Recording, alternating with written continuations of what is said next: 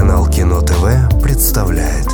Проект Евгения Стаховского «Реверсивная история отечественного кино» В 2013 году в чилийской пустыне Атакама официально запущен самый мощный телескоп на планете, хотя первые наблюдения там производились уже во второй половине 2011 года.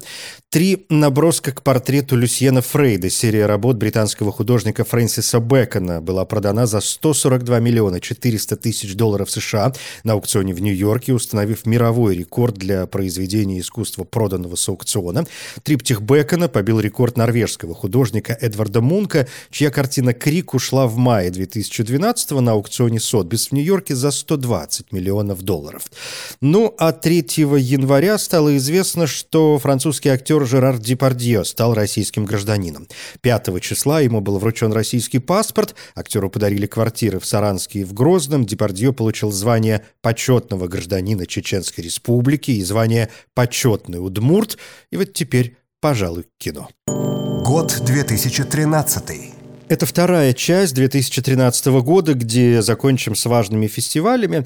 Заодно вспомним несколько отдельных картин, хотя по совести все более-менее приличное, так или иначе показывают на том или ином, более крупном или более мелком фестивале, что выглядит правильным. Это хороший путь к вдумчивому зрителю. Ну да продолжим. Московский международный кинофестиваль в основной программе уместил три российских картины. Не могу сказать, что выдающиеся, но уж что есть. «Иуда», Вторая режиссерская работа Андрея Богатырева. Экранизация повести Леонида Андреева «Иуда Искариот». Библейская история, но в центре не Христос, а Иуда, который сразу предстает дурным человеком, но тянется к свету Христа. Конечно, в итоге его предает. Ну, то есть все по тексту, без особых сюрпризов. Нет их и в фильме. Алексей Шевченков получил приз «Серебряный Георгий» за лучшее исполнение мужской роли. Он, собственно, играет Иуду. Дьявол, говоришь, подучил меня. Дьявол подучил меня спасти учителя. А зачем? Зачем? Значит, дьяволу нужен учитель. Значит, дьявол любит учителя. Значит, дьяволу нужна жизнь учителя. Пункт номер два – «Скольжение» Антона Розенберга. «Скольжение» начинается как интригующий боевик. Мы попадаем на совместную спецоперацию ФСБ и наркоконтроля. И экшена тут не меньше, чем у Кэтрин Бигелоу. Розенберг еще в 2010-м снял короткий метр с таким же названием, и вот добрался до большого фильма. Есть претензия на психологичность, но нет. Суровым мужикам может и понравиться. Третий фильм выглядит самым интригующим. Роль Константина Лопушанского, привлекшего к себе внимание в 1986 году письмами мертвого человека, в общем, по ощущениям, продолжает его авторскую линию. Это совместное черно-белое, и скорее черное, чем белое, производство России, Германии, Финляндии и Беларуси. Действие происходит после Октябрьской революции. В центре история актера, который попадает под расстрел, когда поезд, в котором он ехал вместе с белыми, останавливают красные. И этот э, актер оказывается ужасно похож на командира красных, который решает, кому тут жить, а кому нет. Но вдруг налетает другое белое войско, командир красных убит, и актер решает примерить на себя его облик. Коротко говоря, выдает себя за революционного командира в только что созданной новой России. Фильм медленный, рассчитывать на динамичность и саспенс не приходится. Где-то веет Алексеем Германом, но тут роскошная роль Максима Суханова. Номинация на премию Ника, и картину стоит посмотреть хотя бы ради этого. Ну, я женщин мало понимаю. Нет, я знаю, для чего они есть. Но как они живут в этой жизни, не знаю.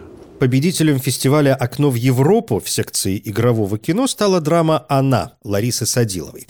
Тут тема мигрантов из Азии, которая будет блестяще продолжена Сергеем Дворцевым в картине «Айка» 2018 года.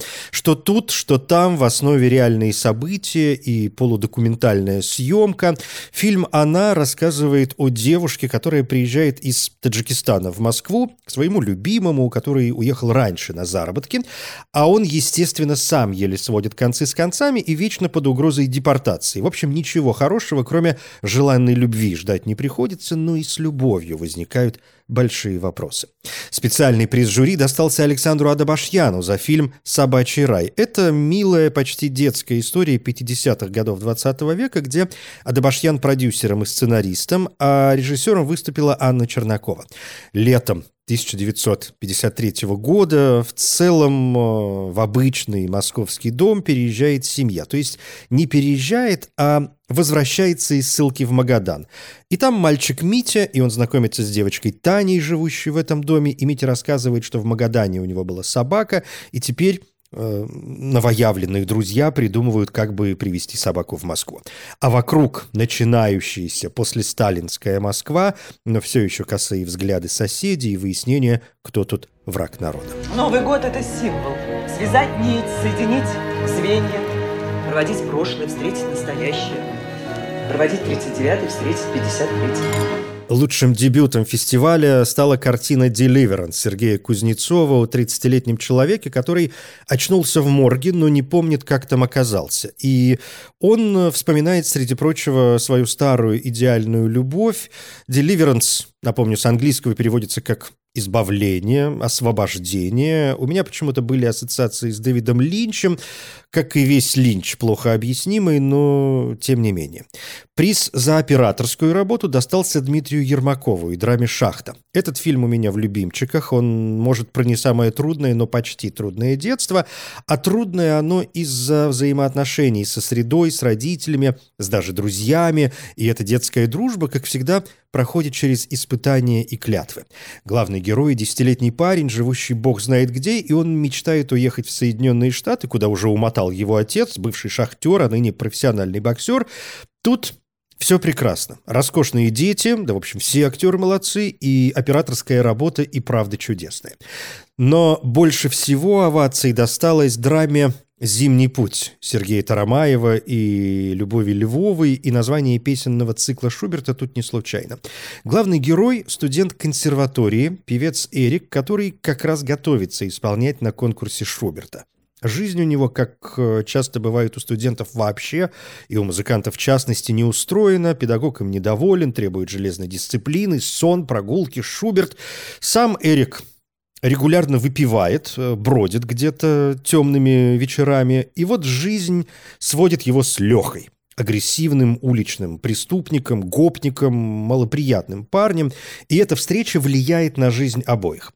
Эрик в некотором смысле списан с Эрика Курмангалиева, великого певца с непростой судьбой, но, конечно, это подает не в лоб, хотя вот имена одинаковые, но Курмангалиев был контртенор, а Эрик баритон, что понятно еще и потому, что даже если очень захотеть, такой голос, как у Курмангалиева, пойди разыщи. «Зимний путь» получил приз гильдии киноведов и кинокритиков. Евгений Ткачук, сыгравший Леху, получил награду за лучшую мужскую роль. У него же премия «Белый слон» гильдии киноведов и кинокритиков России и номинация на премию «Ника». А авторы продолжат развивать музыкальные темы трудных взаимоотношений в картине 2015 года «Метаморфозис». Ну а Шуберт-то этот он как? Как по жизни? А, так, трагично все. Бытовые проблемы, слабое здоровье, ранняя смерть. У нас от этого хер помрешь. На фестивале «Окно в Европу», как известно, есть конкурс «Выборгский счет», где, среди прочего, вручается приз «Золотая ладья» по итогам голосования зрителей, участников и гостей фестиваля. Второе место разделили географ «Глобус Пропил» и «Уикенд». Про географа я говорил в первой части 2013 года, а «Уикенд» — это триллер Станислава Говорухина по мотивам романа французского писателя Ноэля Калефа «Лифт на эшафот». Первую экранизацию, совершенно блестящую, сделал в 1957 году Луи Маль. У Говорухина действие происходит в России. Перед уикендом финансовый директор крупной компании убивает аудитора, инсценировав самоубийство. Тот нарыл то, что люди нечистые на руку обычно прячут. И, уходя с работы, этот директор застревает в лифте. Дальше, в общем, все понятно. Его спасает бросают в понедельник, но обвиняют в убийстве пары шведских туристов, то есть существует параллельная сюжетная линия. Говорите правду, это в ваших интересах, Лебедев. только не проговориться. Или вы хотите взять всю вину на себя? Мы должны доказать суду, что он убийца. Я никого не убивал! «Уикенд» был представлен в 10 номинациях на премии «Золотой орел», в том числе как лучший фильм, но получил э, только за работу звукорежиссера.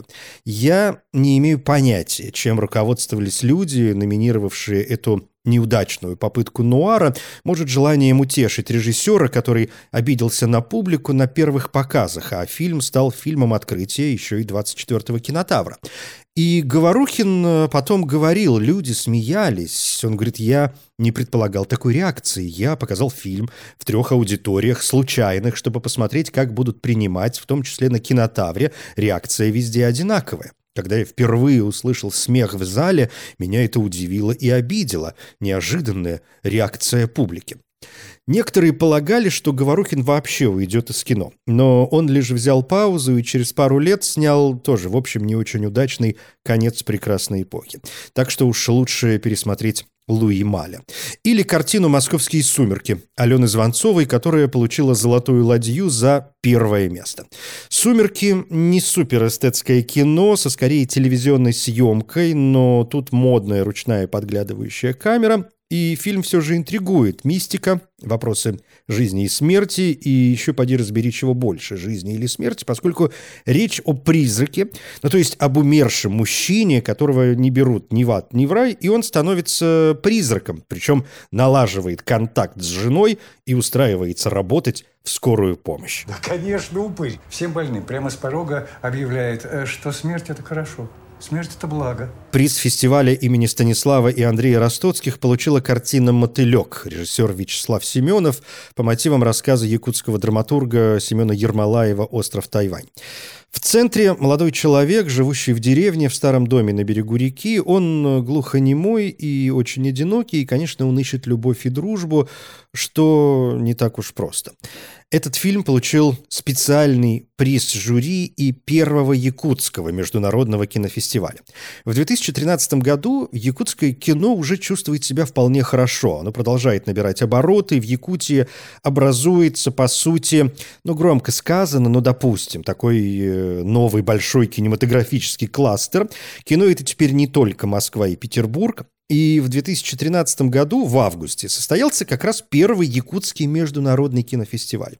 В сентябре 11 в Якутске прошел первый республиканский фестиваль кино Арктики, который вот и вырос в международный фестиваль, и тут все как надо. И игровое полнометражное кино, и документальное, и специальные показы, но есть нюанс. К участию в конкурсной программе принимаются фильмы, созданные в странах арктического региона. То есть это Россия, Соединенные Штаты Америки, Канада, Финляндия, Швеция, Норвегия, Исландия, Дания.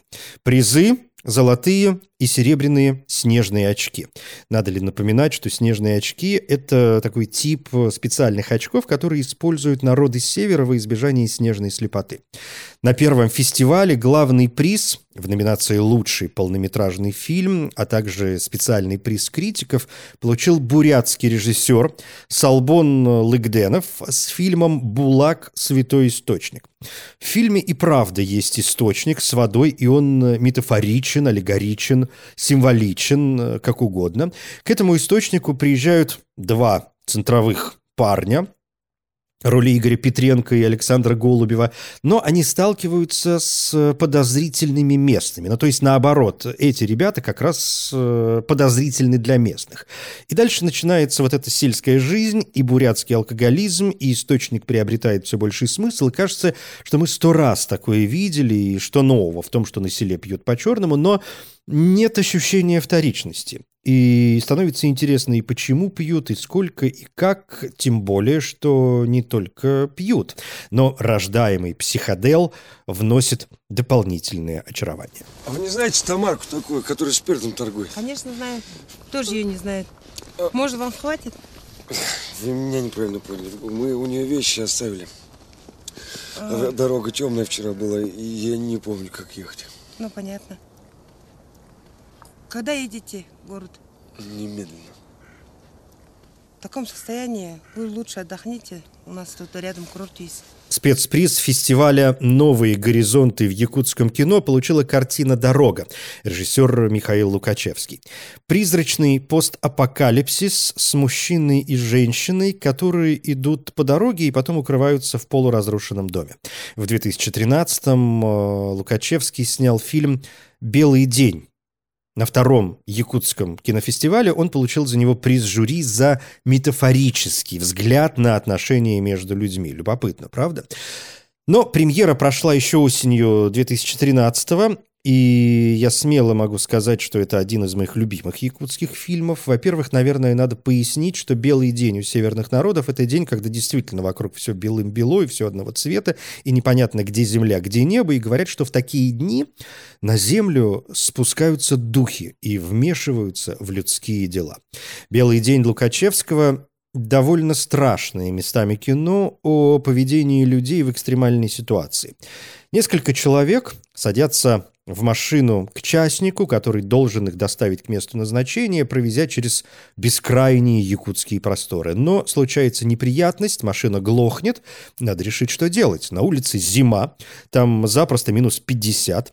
От печки УАЗика, даже если, даже если бы она работала на полную, если она вообще там есть, толку не очень много. Кругом, естественно, не души. Телефоны, конечно, не работают. Попытка развести костер, пусть даже и сжечь деньги, не спасает, да и водитель с самого начала не вызывает приязни. Успокойте вы своего ребенка. Ребенок-то в чем виноват? Чего сидишь? Иди чинить машину и отдай мою шапку. Забирай. А в чем моя вина? Не я придумал такую дурацкую машину. Ты же водитель, мы тебе деньги платим. Ты в ответе за все. Придумай что-нибудь. Хочешь, чтобы мы тут замерзли? Если ребенок заболеет, мы на тебя в суд подадим.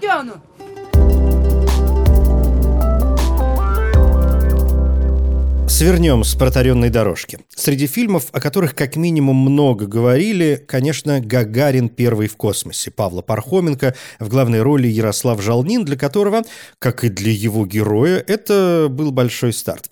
Сюжет очень простой, без особого драматизма. 12 апреля 1961 года советский космонавт Юрий Гагарин отправился на ракете «Восток» в космос и вернулся, совершив 108-минутный оборот вокруг Земли. В фильме показывают подготовку к полету, конкурентов первого космонавта, разочарование Германа Титова, что он только дублер. Первый в космосе не первый фильм о Гагарине. Можно, например, вспомнить картину так начиналась легенда Бориса Григорьева. Это 1976 год о детстве первого космонавта. Фильм Пархоменко, который в целом публике, кажется, понравился, критиковали за не очень удачные спецэффекты и игнорирование жизни Гагарина после полета в космос, в том числе его трагической и до сих пор не слишком понятной гибели. Но тут авторы будто подстраховались. Назови они картину просто Гагарин, пришлось бы делать биографию, может быть, даже выкладывать быть версией гибели, хотя воспоминание героя о прошлом все же присутствует. Название просто первый в космосе могло бы создать ассоциации с фантастикой или ограничить сюжет только самим полетом. А тут мы вроде как никому ничего не должны. Подготовка, полет, приземление, Красная площадь. Всем спасибо. Коротко говоря, Гагарин масштабное постановочное кино. Картинки много, толку мало. Жалнин молодец.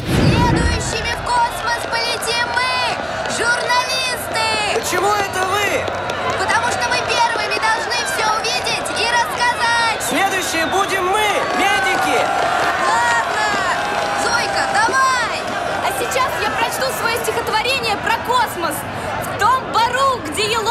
сумерки зеленят освежающий воздух. Мы о синей ракете думали и мечтали лететь на звезды. Не меньший интерес вызвало совместное производство России, Великобритании и США «Тайна перевала Дятлова» на тему знаменитого уральского похода группы молодых туристов и их загадочной гибели. В фильме пятеро студентов американского колледжа решают поехать в Россию, чтобы снять документальный фильм о группе Дятлова. Мы знакомимся с персонажами и вдруг узнаем, что они тоже пропали, и все, что мы сейчас увидим, это восстановленные, сохранившиеся видеозаписи, но бог его знает, к чему они нас приведут. Студенты приезжают в Россию и даже пытаются пообщаться пообщаться с участником той экспедиции 59 года, который вернулся после первого дня похода, но тот в больнице, и все, что они получают, это непонятную для них надпись на русском языке. Тайна перевала Дятлова как уже понятно, это наш любимый псевдодок, журналистское расследование, жанр «Найденная пленка», «Ведьма из Блэр» и прочее. Конечно, все, что происходит с перевалом Дятлова, это фантазии на тему. Финский режиссер Ренни Харлин, говорят, изучал в Москве архивы, чтобы докопаться до сути.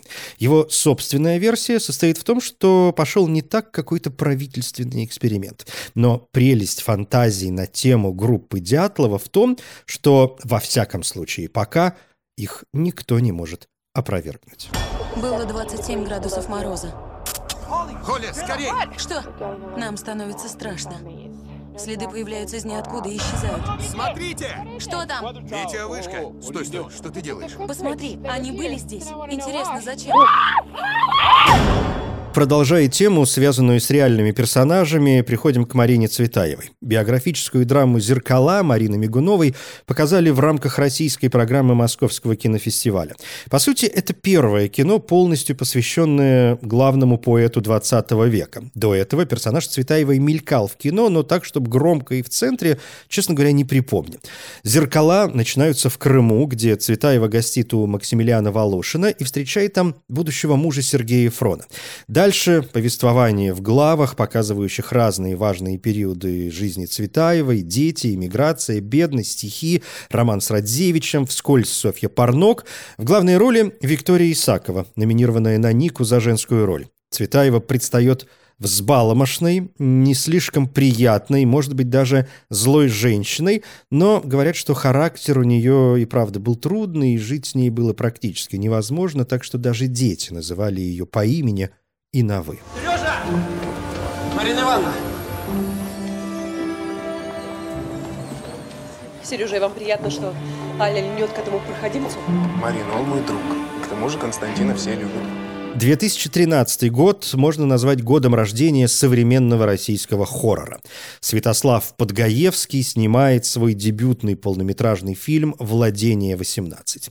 К Подгаевскому можно относиться как угодно, вообще кому угодно можно относиться как угодно, но следующие его работы постоянно раскалывают публику на два лагеря, и надо согласиться с тем, что если мы все же говорим о российском хорроре, мы говорим о Подгаевском. И в одной из глав я уже признавался в любви к его фильму «Невеста».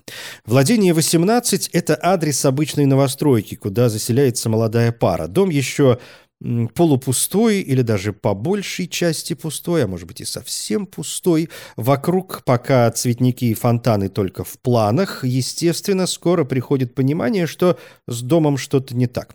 Не могу сказать, что «Владение 18» суперстрашный фильм, так же, как не могу, в общем, назвать его удачным, но российский хоррор такая редкость, что отметить стоит. Что происходит в доме? Почему здесь постоянно кто-то ходит? Три года. Их заселяют три года. А где же они все? Среди прочего, 2013 год – это криминальная драма «Восьмерка» Алексея Учителя, показанная на фестивале в Торонто о борьбе бандитов и ОМОНовцев в конце 90-х. Это драма около футбола Антона Барматова, о футбольных болельщиках, ну то есть футбольных хулиганах. Они все заняты своими делами, но все они члены группировки, вертящейся около футбола. И тут и стычки с кавказцами, и любовные линии, и вопросы внутреннего порядка, и предательства, ну и куда ж без ментов – это «Летние каникулы» Павла Бортникова и, правда, очень летний и местами милый фильм, где совсем молодой Александр Петров только-только становится известен, но уже может похвастаться трагическим блеском в глазах. Это фильм «Катастрофа метро», Антона Мигердичева о происшествии в московской подземке, куда пробивается вода, и людям, тем, кто останется в живых в отдельно взятом составе, придется каким-то образом выживать. Фильм снимали в Самарском метрополитене. Чтобы избежать ненужных ассоциаций, решили использовать вымышленные станции, ну, попросту придумать название. Метро получило положительные отзывы и критиков, и публики за достойные спецэффекты и, в общем, убедительные актерские решения. И с течением времени заняло место в истории отечественного кино, по крайней мере, в истории фильмов катастроф. Премия Ника за лучшую операторскую работу. Ну и это репетиции. Дебют Оксаны Карас с прекрасным сценарием о работниках театра, которым и жизнь трудно понимать как нечто финальное, безрепетиционное, и главные герои, а это молодая пара, художница и актера, разбираются в своих чувствах и репетируют, репетируют, репетируют. В фильме появляются Петр Федоров, Александр Яценко, Елена Коренева. В центре классные роли Александры Виноградовой и Никиты Ефремова. Вы у нас кто? Градский Игорь, 29 лет. Готовы? Да, текст учил. Зря учили, там поменялось все.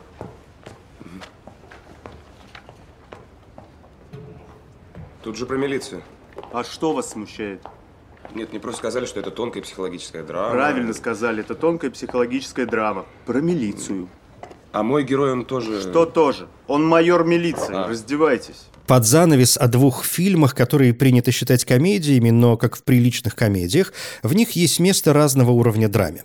Пункт первый – дублер Петра Точилина и Евгения Абызова с Александром Ревой в главной роли. Он играет скромного массажиста, который оказывается страшно похож на мегазвезду шоу-бизнеса, а у того просто нет времени на все, и массажист начинает появляться вместо звезды на разных мероприятиях. Дублер – комедия, которая оказывается не такой уж и пустой. Есть любовь и степ над звездами. Это сатира и на типа друзей, которые притворяются друзьями, но на самом деле вас используют, а люди по доброте готовы все отдать, так бывает, христианская добродетель. И сатира на типа звезд, которые в кадре мелькают.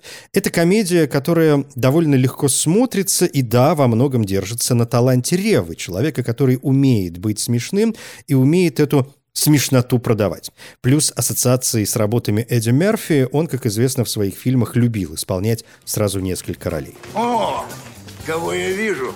Мистер, мне подарили часы. Михаил Стасов, 30 песен на одну мелодию.